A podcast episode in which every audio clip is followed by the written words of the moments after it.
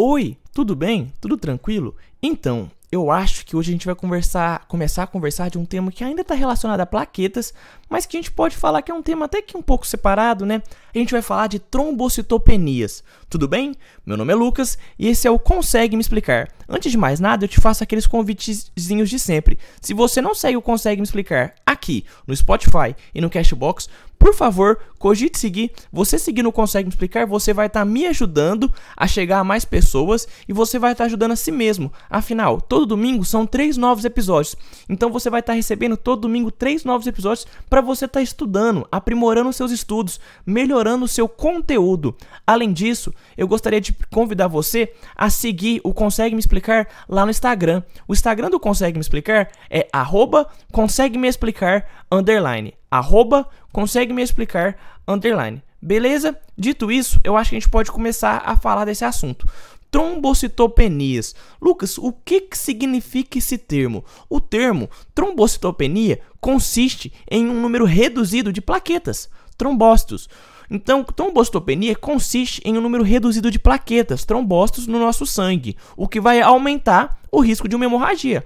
Uai, Lucas, por quê? Pensa bem, se há menos plaquetas, vai ter menos células chegando para fazer aquele tampão plaquetário. Se há menos células chegando, chegando para fazer o tampão plaquetário, maior tempo vai levar para se fazer a coagulação. Maior tempo levando para fazer a co coagulação, maior risco de hemorragia. Então, a trombocitopenia, que consiste em um número reduzido de plaquetas no sangue, aumenta o risco de hemorragia. As trombocitopenias ocorrem quando a medula óssea produz quantidades insuficientes de plaquetas ou quando produz pla ou quando as plaquetas demais são destruídas ou se acumulam dentro do baço aumentado. Lembra que no baço tem macrófagos? Os macrófagos comem essas plaquetas velhas? Então essa trombocitopenia ela vai ocorrer quando a medula óssea vai produzir uma quantidade insuficiente de plaquetas ou quando as plaquetas demais vão ser destruídas ou se acumulam dentro do baço que vai estar tá aumentado. Esplenomegalia. Muitos distúrbios podem causar trombocitopenia, como por exemplo HIV, cirrose, hepatite e a própria leucemia. As transfusões maciças de glóbulos vermelhos podem acabar diluindo a concentração de plaquetas no nosso sangue, ou seja, pode levar a uma trombocitopenia induzida. Então tem que ter um pouco de cuidado. Então transfusões maciças de glóbulos vermelhos pode diluir tanto a concentração das, plaqueta, das plaquetas no nosso sangue. Tranquilo? Beleza. O corpo pode utilizar ou destruir plaquetas demais, como ocorre em muitos distúrbios, sendo três dos mais dignos de nota: a trombocitopenia imune, a púrpura trombocitopênica trombótica e a síndrome hemo, hem, é, hemolítico urêmica. Então tem, existem três trombocitopenias que são mais dignas de notas, que é a trombocitopenia imune, a púrpura trombocitopênica trombótica e a síndrome hemolítico urêmica. Mas falamos de, falando de forma geral, geral das trombocitopenias, vamos falar um pouquinho sobre aquela questão quais são os sintomas, como ocorre o diagnóstico e como que a gente trata. Os sintomas são sintomas relacionados a sangramento. Então ocorre hemorragia na pele, podendo ser o primeiro sinal dessa contagem de baixa plaqueta. Então aquela hemorragia na pele, ele pode ser o primeiro sinal para essa contagem baixa de plaquetas. Além disso, o nosso corpo pode aparecer muitas manchinhas, muito pontinho vermelho diminuído. A esses pontinhos vermelhos diminutos, a gente vai chamar de petequias. Então pode acontecer do nosso corpo estar tá cheio de pontinho vermelho, que são Petequias.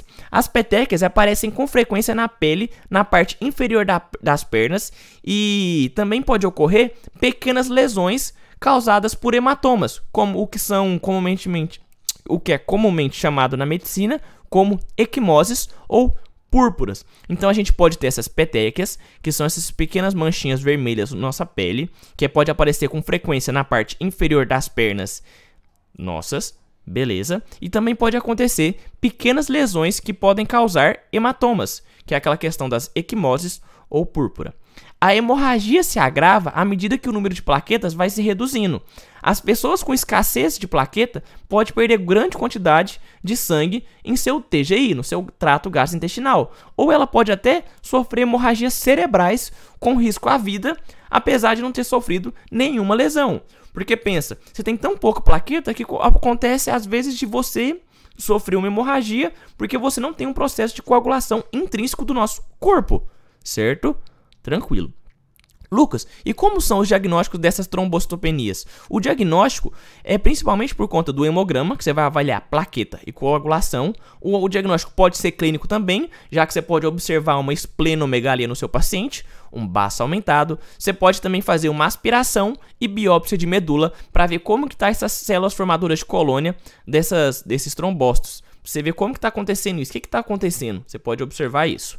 E o tratamento? O tratamento é o seguinte: você vai tratar a causa de cada uma das trombocitopenias. Então você vai tratar a causa. Então você vai tratar a trombocitopenia imune de uma forma, a púrpura trombocitopênica trombótica de uma outra forma e a síndrome hemolítica urêmica de uma outra forma. Então o tratamento é tratar a causa da trombocitopenia. Você vai evitar lesões e vão haver medicamentos que afetam as plaquetas. Além disso, você pode fazer transfusões de plaquetas para esse paciente. Já que ele está com pouca plaqueta, você transfundindo, você vai aumentar a concentração de plaqueta no sangue e vai impedir ou reduzir a chance de um evento hemorrágico.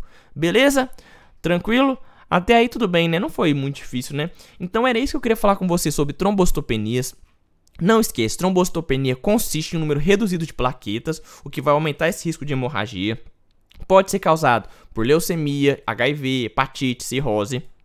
Muitos distúrbios podem levar a essa trombocitopenia. E tem três trombocitopenias que a gente tem que ficar em destaque, que é a trombocitopenia imune, a, trombocito a púrpura trombocitopênica trombótica e a síndrome hemolítica urêmica. Beleza? Tranquilo? Então era isso que eu queria te falar hoje, trombostopenia. Espero ter te ajudado de alguma forma. Não esquece de compartilhar esse vídeo com todo mundo. Não esquece de clicar nesse botãozinho de seguir aí embaixo, porque se você seguir, você vai estar recebendo todo domingo os três novos episódios do Consegue Me Explicar. E claro, não esquece se você tiver interesse, de seguir o Consegue Me Explicar lá no Instagram. O Instagram do Consegue Me Explicar é arroba consegue me explicar underline. Beleza? Tranquilo? Um ótimo dia para você. Um beijo, valeu, falou e fui!